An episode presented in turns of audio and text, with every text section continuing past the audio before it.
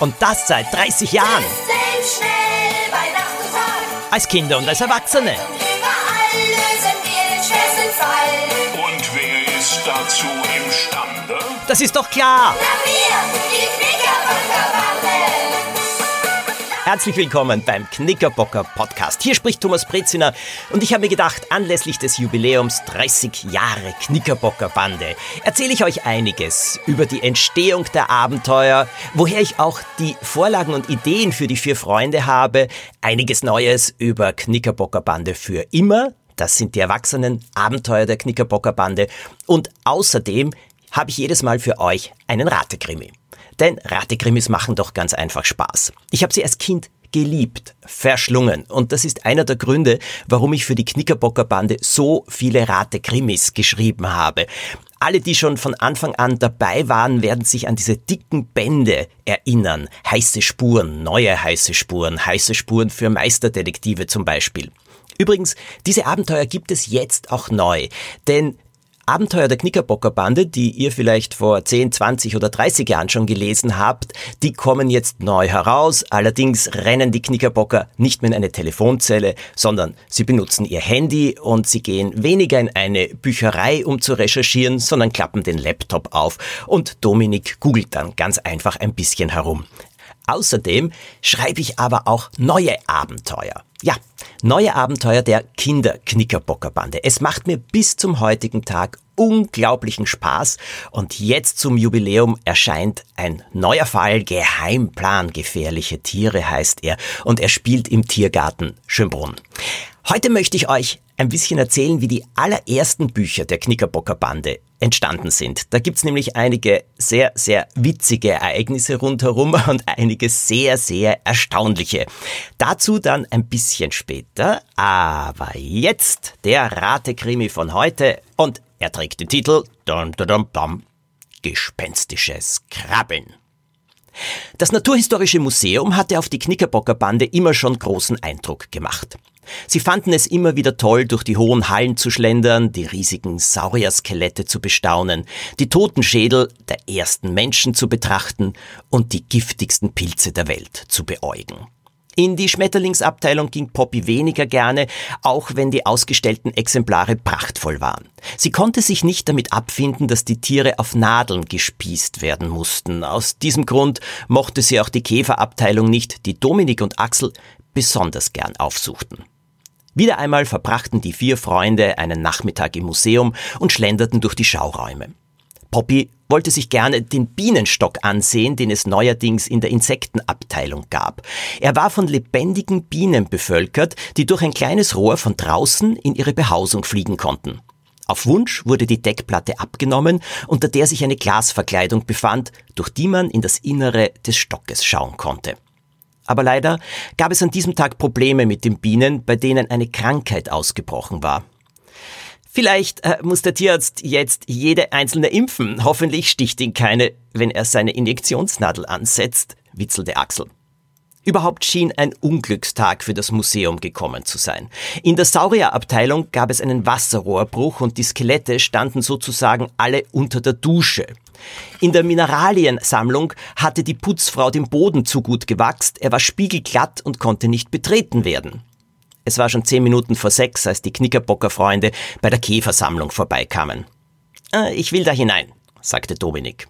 Axel und Lilo schlossen sich ihm an und widerstrebend kam auch Poppy mit. Äh, hey Kinder, das Museum schließt in zehn Minuten, ihr begebt euch besser schon zum Ausgang, sagte ein Aufpasser zu ihnen. Ja, ja, machen wir, aber wir kommen doch auch durch diese Abteilung zum Ausgang, oder? meinte Dominik. Der Mann in der grünen Uniform nickte. In der Käferabteilung war ein kleiner, zerknitterter und gebückter Mann noch dabei, die Käfer in den Schaukästen mit einem Pinsel abzustauben. Er trug einen weißen Arbeitsmantel, hatte schneeweißes langes Haar und zitterte leicht. Hallo, Kinder, begrüßte er die vier. Wie geht's? Gut, antworteten die Knickerbocker. Und Ihnen? Poppy konnte nicht verstehen, wie jemand es hier aushalten konnte. Der Mann hob die Hände und schnaufte. Nicht so gut leider. Ich habe heute etwas entdeckt, das mir große Sorgen macht. Stellt euch vor, jemand aus dem Museum stiehlt Käfer. Das konnten die Juniordetektive nicht glauben. Es ist aber so. Viele der Tiere sind sehr, sehr wertvoll. Sammler zahlen hohe Preise dafür. Der Dieb muss einen Schlüssel zu den Schaukästen haben und geht sehr geschickt vor. Er nimmt immer nur einen Käfer aus einem Schaukasten und ordnet die anderen um, sodass das Verschwinden nicht sofort bemerkt wird. Ich werde die Angelegenheit heute noch der Polizei melden müssen. Der Mann schien über seine Entdeckung sehr verzweifelt zu sein und putzte nachdenklich weiter. Mehr als 40 Jahre arbeite ich schon hier, aber so etwas ist mir noch nie passiert, sagte er traurig. Unter den Schaukästen befanden sich Holzschränke, in denen vor allem Bücher aufbewahrt wurden. Dominik war schon beim Betreten des Saales aufgefallen, dass aus einem dieser Schränke ein seltsames Schaben und Krabbeln kam. Während die Knickerbocker sich mit dem Kustos, also dem Leiter der Museumsabteilung, unterhielten, wurden die Geräusche immer lauter.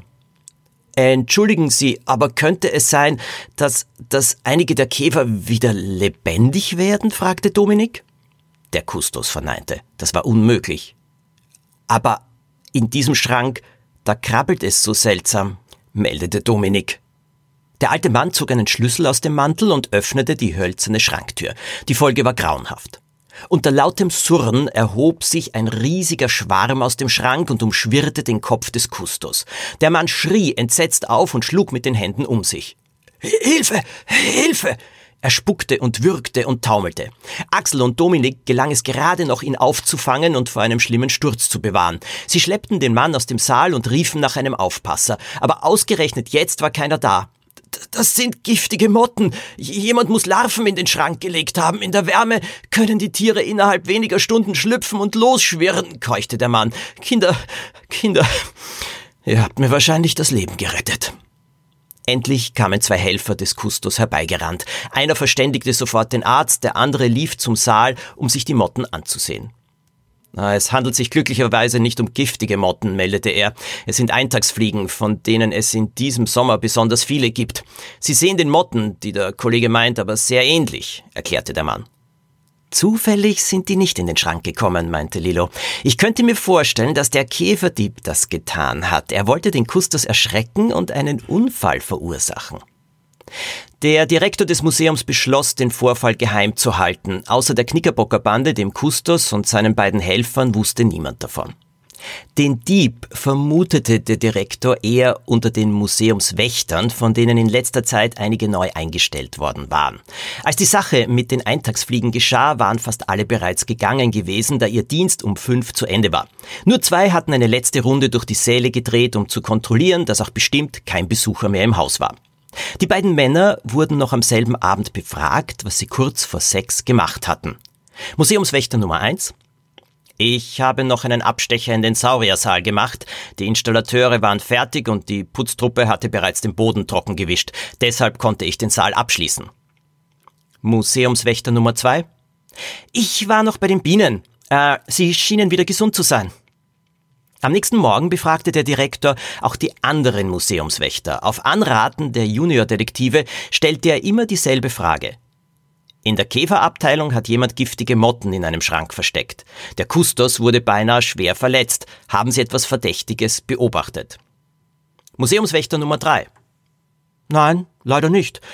Aber bitte, das bedeutet keineswegs, dass ich nicht gut arbeite. Ich mache nie Pausen und schaue mich ständig um. Ehrlich, ich war es auch, äh, der die Sache mit dem glatten Parkett entdeckt hat. Dass sich niemand ein Bein gebrochen hat, ist also nur mir zu verdanken. Museumswächter Nummer 4. Na so eine Schweinerei. Wer das wohl getan hat? Es muss jemand gewesen sein, der einen Schlüssel zu dem Schrank hat. Ich habe einen, aber ich würde so etwas nie machen. Ich bin ungefähr eine halbe Stunde, bevor die Sache geschehen ist, gegangen. Museumswächter Nummer 5. Ah, ich war länger im Museum, so ungefähr bis halb sechs. Ich habe der Putzfrau Tipps gegeben, wie sie den Boden etwas aufrauen kann, aber sie hat es abgelehnt, das Parkett mit Zuckerwasser zu reiben. Museumswächter Nummer 6. Die Käfersammlung betrete ich nie. Das ist nicht mein Gebiet. Ich bleib immer bei den Sauriern. Dort hatten wir ja gestern Hochbetrieb, allerdings musste ich pünktlich gehen, weil meine Frau Geburtstag hatte. Nein, ich habe nichts gesehen. Die Knickerbocker Bande hatte richtig vermutet. Der Käferdieb wollte mit seinem miesen Trick tatsächlich den Kustos ausschalten. Aber zum Glück haben Lügen kurze Beine, oft kürzere als die eines Käfers. Aber wer ist der Käferdieb? Euer Tipp? Wisst ihr es? Ausgezeichnet. Merkt es euch gut. Am Ende dieses Podcasts, da gibt's dann die Auflösung. Ja. 30 Jahre lang sitze ich schon und schreibe Abenteuer der Knickerbockerbande. Das Ausdenken liebe ich. Ich sammle dafür viele, viele Ideen, mache hunderte Notizen, aber nicht aus allen wird ein neuer Fall. Viele Schauplätze, die ich beschreibe, habe ich übrigens auch wirklich bereist und dort sind mir dann auch zahlreiche Ideen gekommen. Die allerersten Abenteuer der Knickerbockerbande spielen ja alle in Österreich, denn die Idee war, eine österreichische Krimibande zu gründen. Die Knickerbockerbande Axel, Lilo, Poppy und Dominik und ihre ersten neun Fälle sollten in den neuen Bundesländern spielen. Ich habe mir zuerst übrigens die neuen Titel ausgedacht und auf ein Blatt Papier geschrieben. Überhaupt hat mein Verleger nichts anderes bekommen als eine ganz kurze Beschreibung der Bande. Das waren so sieben, acht, neun Zeilen und dann diese neun Titel und zur Sicherheit gleich einen Zehnten dazu. Er war begeistert. Und das hat mich natürlich sehr gefreut. Ich habe einen Buchvertrag bekommen, bevor ich noch ein einziges Buch geschrieben hatte. Das müsst ihr euch vorstellen. Ich war ein völlig unbekannter Autor.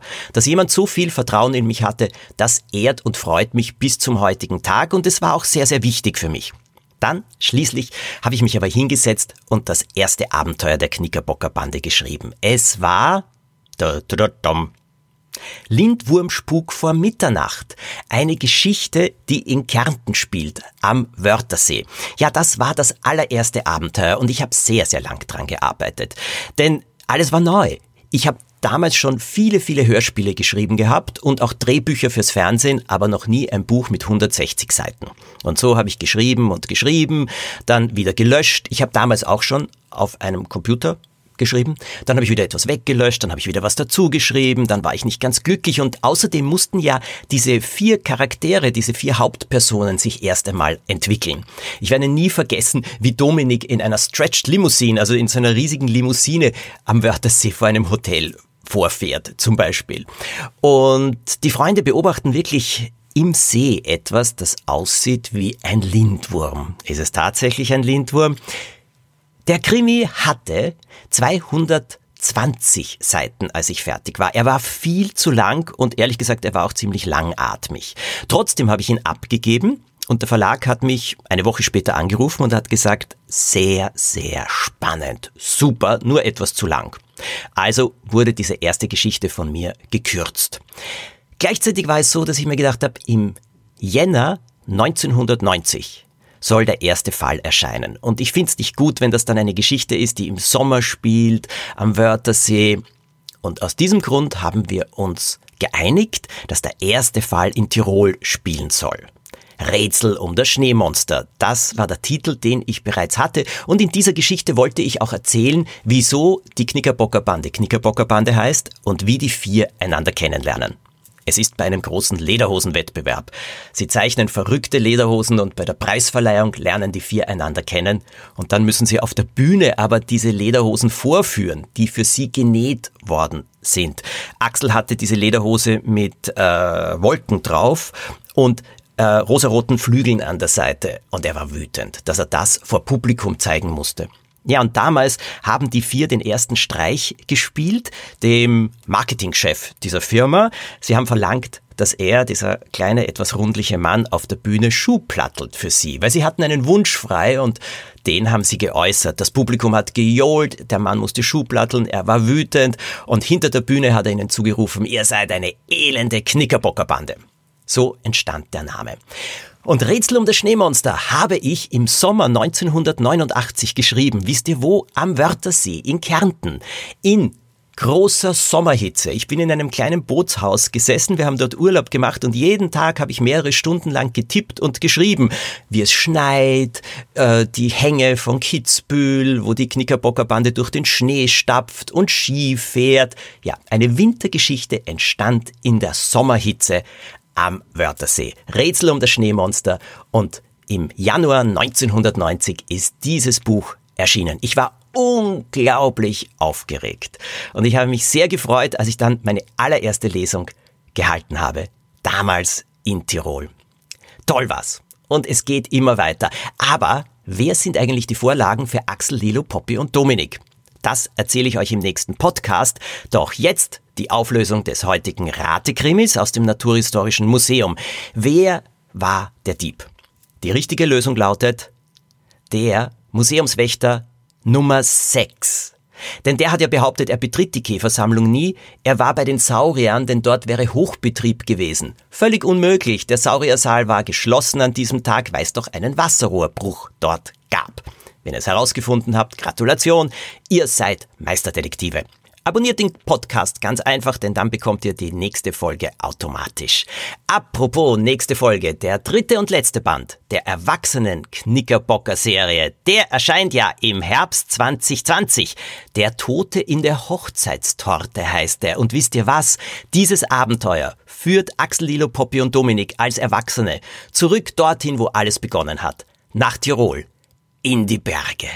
Und was dort geschieht, na, das verrate ich euch noch nicht, aber einige kleine Kostproben dann beim nächsten Mal mit der